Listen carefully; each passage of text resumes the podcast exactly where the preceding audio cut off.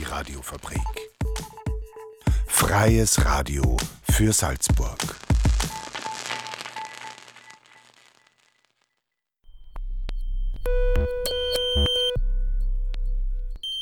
Unerhört. Das Magazin. Offen und vielschichtig. radiofabrik.at slash unerhört.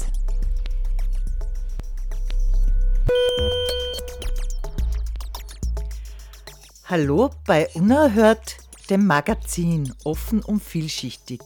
Aus dem Studio der Radiofabrik begrüßt euch Monika Daudi.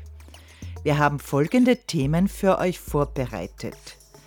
Der erste Teil dreht sich um das neu erschienene Buch über den Rechtsphilosophen und Publizisten René Marcic. Im zweiten Beitrag berichten wir über mögliche Änderungen im Fachbereich Bildnerische Erziehung am Mozarteum und die Protestaktion Anliegen. Ein Veranstaltungshinweis rundet die Sendung ab. Um Mensch und Recht zum 50. Todestag des humanistischen Rechtsphilosophen und Publizisten René Marcic ist der Titel eines Buches, das am Montag in Salzburg vorgestellt wurde. Der Name René Marcic ist unter anderem untrennbar mit der Salzburger Paris-Lodron-Universität verbunden, gilt er doch als zentraler Protagonist der Wiedererrichtung der Hochschule in den frühen 1960er Jahren. Ein besonderes Anliegen war Marcic der Aufbau des ersten Instituts für Politikwissenschaft in Österreich. Was macht die nicht unumstrittene Persönlichkeit René Marcics aus? Unerhört Redakteur Ottmar Bär war bei der Buchpräsentation dabei und sprach mit dem Mitherausgeber Erwin Bader sowie mit den Hochschullehrenden Michaela Strasser und Heinz Bührer. Bei beiden hat die in ihren Studientagen erlebte geschliffene Rhetorik und das umfangreiche Fachwissen des René Marcic bleibende Eindrücke hinterlassen.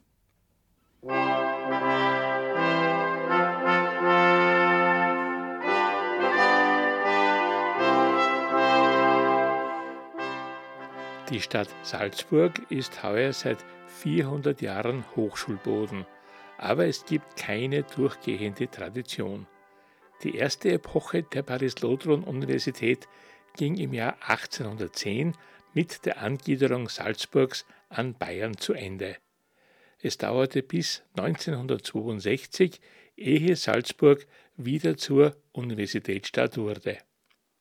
Als treibende Kraft der Wiedererrichtung der Hochschule gilt der humanistische Rechtsphilosoph und Publizist René Marcic. Der Wissenschaftler wirkte von 1959 bis 1964 auch als Chefredakteur der Salzburger Nachrichten. Wer war René Marcic, der 1971 mit seiner Frau Blanca bei einem Flugzeugabsturz ums Leben gekommen ist? Corona-bedingt mit Verspätung erschien in der Edition Widerhall im Martineck Verlag zum 50. Todestag das Buch Um Mensch und Recht mit einer Reihe von wissenschaftlichen Aufsätzen und persönlichen Erinnerungen. Wir haben am Montag bei der Präsentation am Institut für Politikwissenschaft Meinungen eingeholt. Den Auftakt macht Professor Erwin Bader, der gemeinsam mit Professor Paul Tarmann als Herausgeber des Buches fungiert. Marcic hat sich eigentlich primär als Rechts- und Staatsphilosoph gesehen.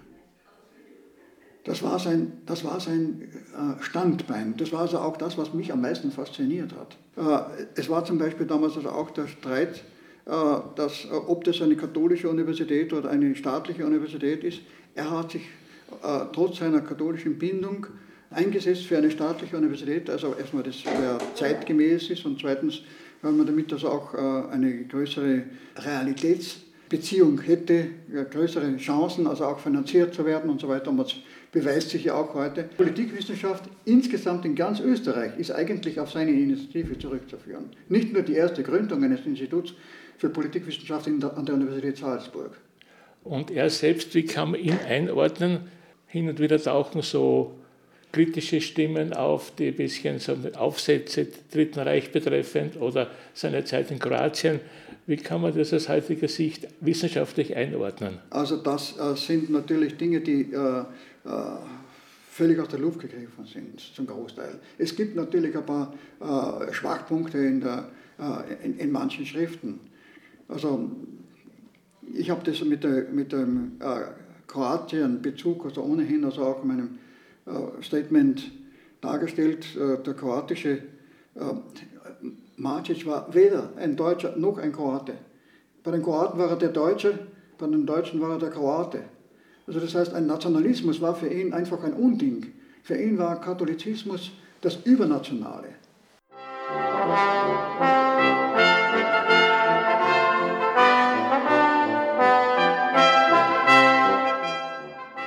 Professor Heinz Pürer wirkte an der Universität Salzburg und in München, aber er hat René Macic als Lehrenden erlebt in den 60er Jahren. Ja, der Macic war eine Person, die mich von Anfang an fasziniert hat. Der konnte unheimlich gut vortragen und sich sehr verständlich vermitteln. Ähm, er hat angeblich schwierig geschrieben, aber er war ein Sprachästhet und hat ähm, es ich wiederhole mich, gut verstanden, ähm, auch komplexe Sachverhalte einigermaßen verständlich oder sehr gut verständlich sogar herüberzubringen. Der Macic hat für mich ähm, die Gewaltenteilung in Legislative, Exekutive und Judikative sehr schön verständlich äh, gemacht und auch gut erklärt, was dahinter steht. Und er hat ja in den Massenmedien äh, eine Art vierte Gewalt gesehen, ähm, die sogenannte Publikative, ähm, die die Aufgabe hat, die drei anderen Gewalten zu kontrollieren.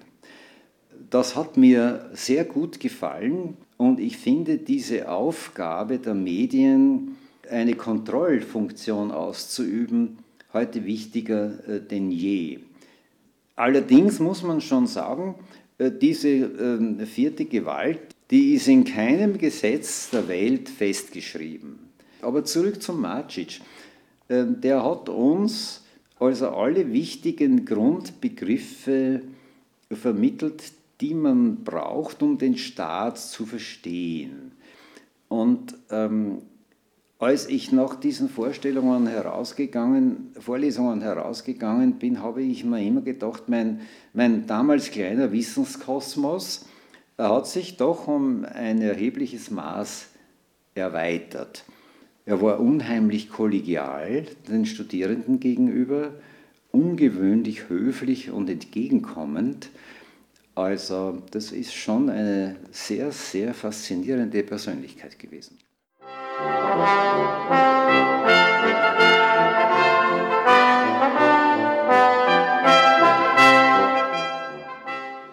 Frau Professor Michaela Strasser erlebte René Macic als Lehrer an der Universität Salzburg und ihr ist seine brillante Rhetorik in Erinnerung geblieben.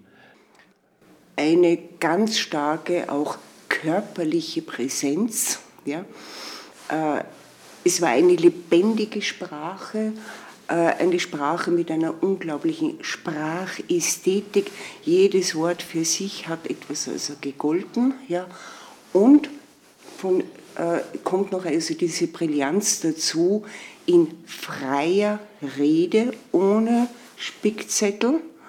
Und wenn er zu Beginn der Vorlesung erklärt hat, er führt jetzt fünf Punkte aus mit jeweils drei Unterpunkten, dann hat er das bis zum Ende der Vorlesung exakt durchgezogen. Und hat er viel mit Zitaten gearbeitet? Äh, spontan würde mir einfallen, aber das wäre ungerecht zu sagen Kraut und Rüben, sondern das ging zwischen äh, Altgriechisch und Lateinisch und französische Zitate und einfach also auch aus den Originaltexten, ja, äh, sodass man dann schon immer wieder das Gefühl gehabt hat, oh, jetzt hängt die Latte aber sehr, sehr hoch, bis hin zu dem, wie schreibe ich das jetzt praktisch mit, ja, um das dann später nacharbeiten zu können aufgrund meiner Aufzeichnungen. Also da war der Maßstab schon sehr hoch, ja, aber nicht aus einer affektierten Haltung heraus, sondern äh, das war einfach als Wissen in seinem Kopf vorhanden und hat unsere Studierende dazu herausgefordert, äh, dass wir uns auch mit den Originaltexten auseinandersetzen. Also nie sekundär nur etwas übernehmen, sondern immer selber lesen. Habt keine Angst davor, lest einen Aristoteles, lest einen Platon, ihr arbeitet euch das selber.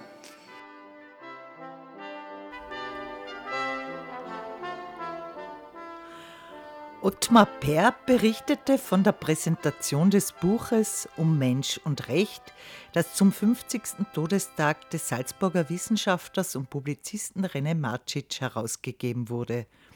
Wir empfehlen das im Martineck Verlag in der Edition Widerhall erschienene Werk nicht nur Studierenden, sondern allen, die an fundierten Einblicken in die Salzburger Zeitgeschichte interessiert sind. Unerhört das Magazin. Offen und vielschichtig. Mit einer großen Bandbreite verschiedener medialer Bereiche und der Möglichkeit, schwerpunktmäßig in künstlerische Prozesse einzutauchen, bietet das Mozarteum eine im österreichweiten Vergleich einzigartige Ausbildungschance im Fachbereich bildnerische Erziehung. Dies könnte sich durch Umstrukturierungsmaßnahmen ändern. Renate Hausenblas sprach mit vielen Beteiligten wie der Rektorin Elisabeth Kutja, der Senior Lecturer Ingrid Schreier und zwei Studierenden Lea und Cornell. Schwerpunkt war die aktuelle Situation, Wünsche und Befürchtungen. Anliegen Kunstunterricht. Nur wenige wissen, dass sich in der Alpenstraße 75 das Department 12 für bildnerische Erziehung der Universität Mozarteum Salzburg befindet. Dort ist eine Vielzahl von Werkstätten und Ateliers für Studierende der bildnerischen Erziehung bzw. Gestaltung Technik Textil untergebracht. Auch eine hauseigene Galerie ist dort zu finden. Warum Anliegen Kunstunterricht? Änderungen sind im Gange.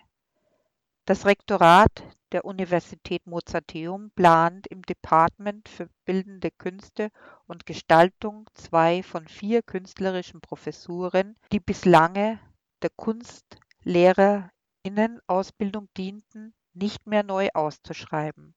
Stattdessen sollen andere Professuren ausgeschrieben werden, so eine Professur für freie Kunst. Die Studierenden des Departments 12 legten sich performativ auf den Boden, um auf diesen Umstand hinzuweisen. Die Rektorin, Frau Professor Elisabeth Gutjahr, sieht viele Gründe für die Umstrukturierung. Es gibt in der bildenden Kunst hier eine ganz spezielle Situation und es gab ein ganz großes Desiderat, schon immer die bildende Kunst wirklich auch als Fach zu etablieren. Und als Fach ist sie nicht etabliert, war sie noch nie. Es ist das Lehramt etabliert. Wie aber ist derzeit das Lehramtsstudium für Bildende Kunst am Mozarteum aufgebaut? Dazu der Student Cornel. Am Mozarteum hat sich ein Klassensystem etabliert. Das heißt, Professuren leiten verschiedene Klassen, die Schwerpunkten zugeteilt sind. Bei uns ist es Malerei, Zeichnung und Druckgrafik, Bildhauerei und Fotografie und neue Medien. Geplant ist, dass ein Lehramtsstudent jeweils einen Teil der Zeit in einen der vier Klassen zubringt. Ein Lehramtsstudium besteht aus drei Teilen, zwei Fächern mit ihrer jeweiligen Fachdidaktik und noch einmal Didaktik im Allgemeinen. Doch wie sind andere Studienfächer aufgebaut oder wie sieht das bei anderen Studienfächern aus? Darüber habe ich mit Lea, einer Studentin der bildnerischen Erziehung und der Mathematik Lehramt gesprochen.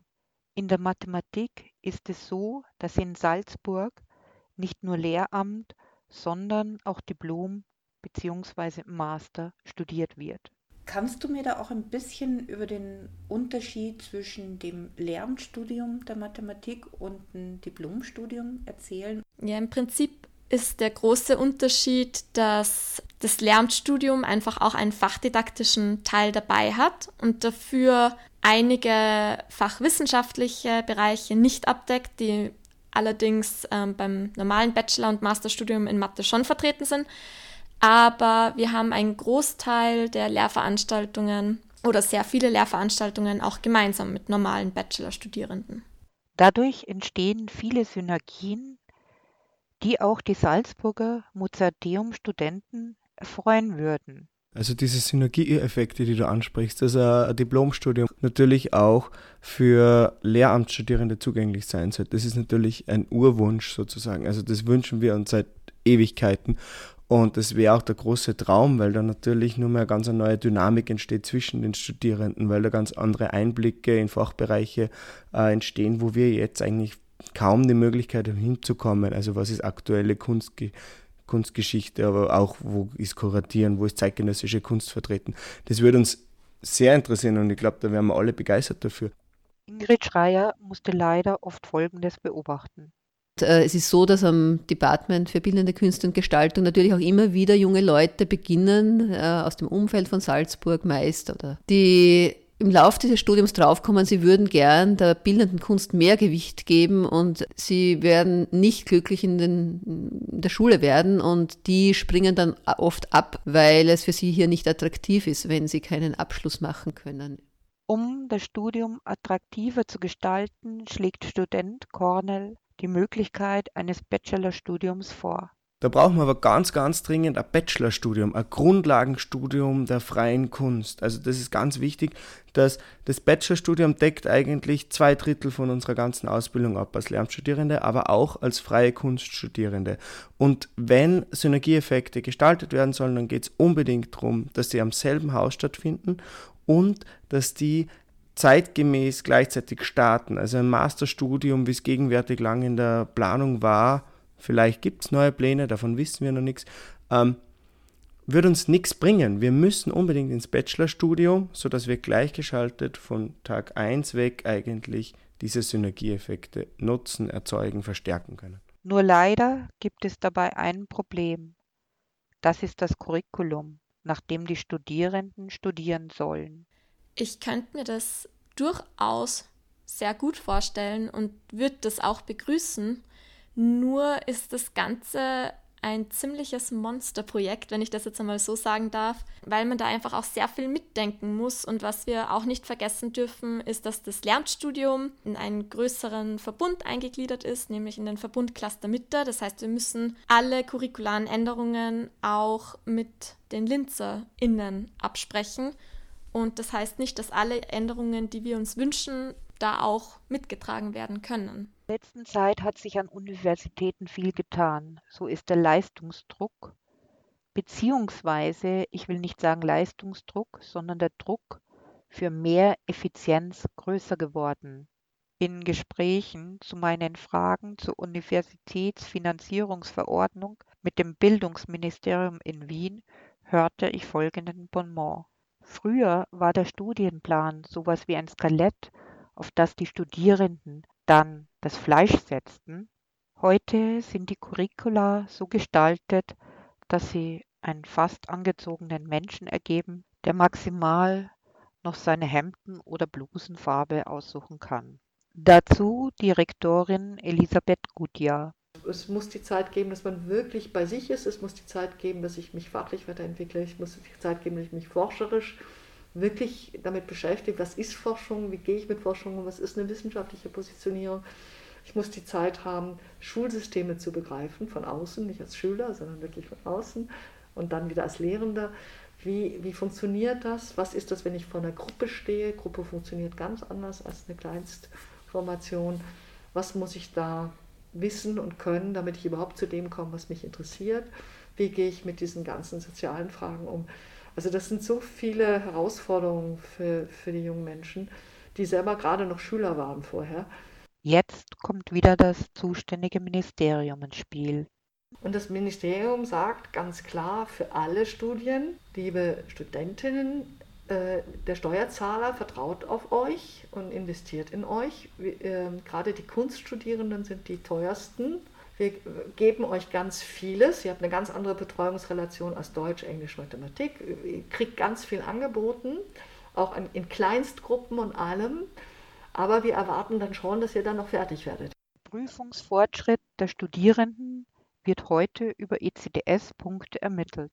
So gibt es den Begriff der prüfungsaktiven Studierenden. Aber was bedeutet dieser Begriff?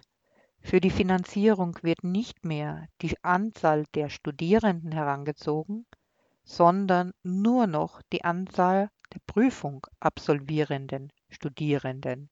Gezählt werden somit nur Studierende, die in einem Studienjahr eine Mindestanzahl von ECTS-Punkten erreicht haben. In Salzburg haben wir nun den Sonderfall, dass Lehramtsstudenten der bildnerischen Erziehung noch ein anderes Fach sowie Didaktik haben. Dies ist dann so geregelt, dass der Studierende anteilsmäßig verteilt wird und über die Studienjahre geglättet etwa 40 Prozent nur dem Mozarteum zugute schlagen. Die bildnerische Erziehung ist in der Fächergruppe 6 eingeordnet, die eine sehr hohe Gewichtung hat, nämlich den Faktor 3. Die zugewiesene Summe ist damit das Dreifache für die zugewiesene Summe für einen Studierenden der Rechtswissenschaften. Aber noch mehr bringen Studenten Artistinnen der darstellenden Kunst und Musik. Es rechnet sich also für die Universität weg von 40 Prozent von dem Dreifachen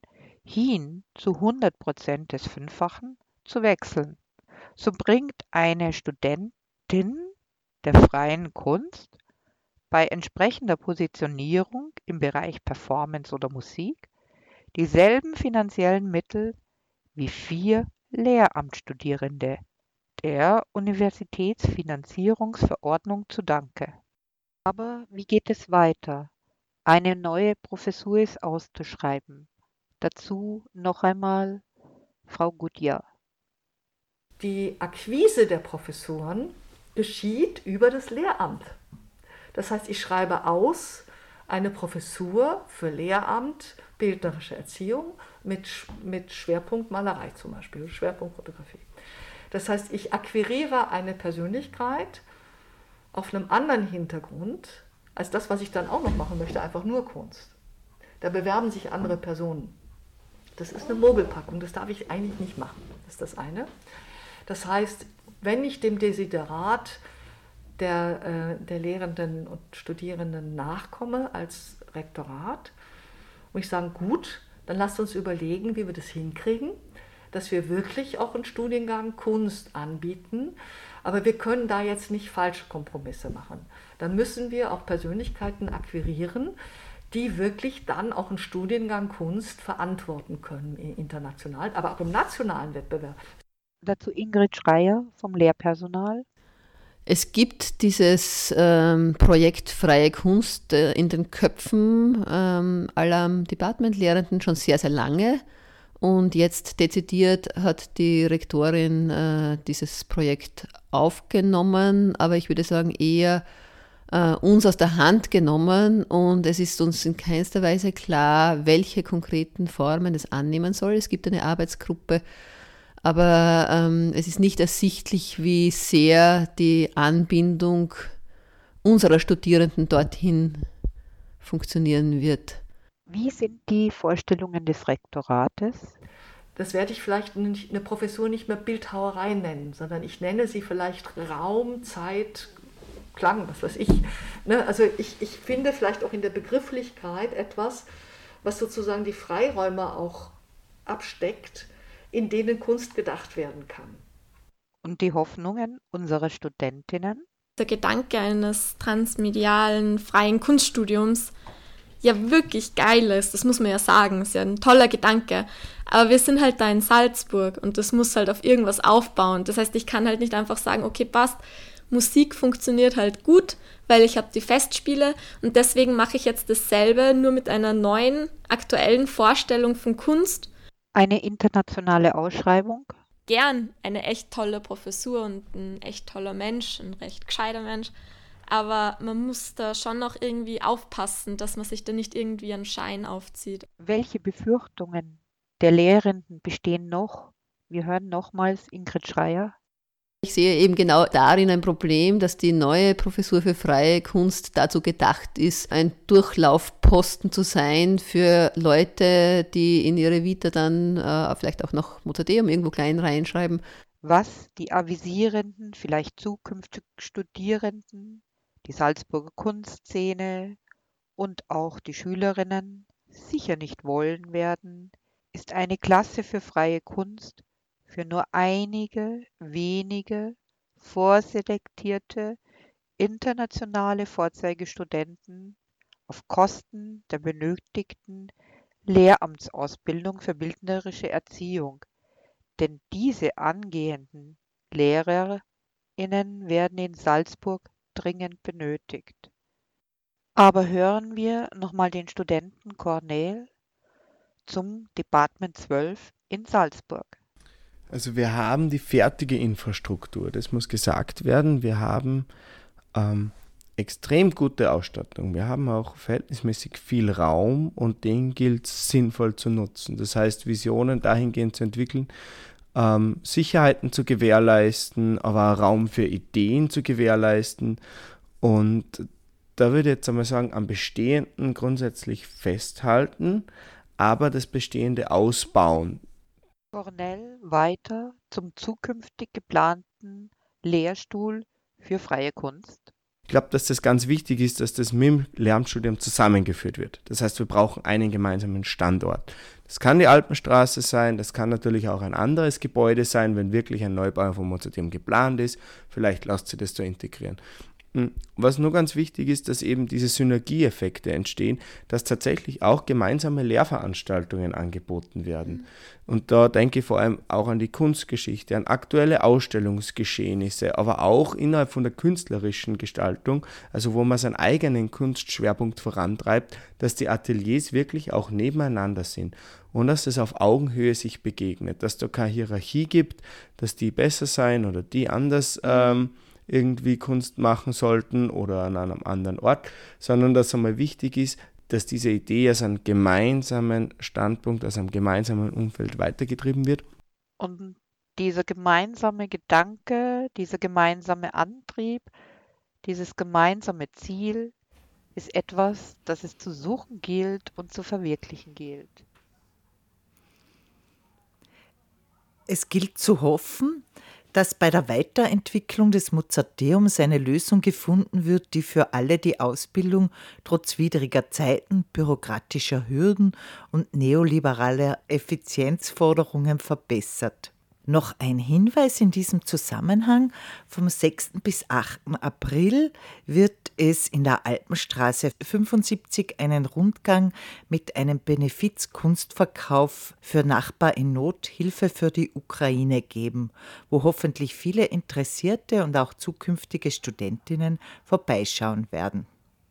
Ein weiterer Veranstaltungstipp die Amnesty-Jugend ruft zu einem Lichtermeer für Frieden und als Zeichen der Solidarität mit der Ukraine auf. Stattfinden wird die Veranstaltung am kommenden Sonntag, dem 27. März um 19 Uhr auf dem Mozartplatz.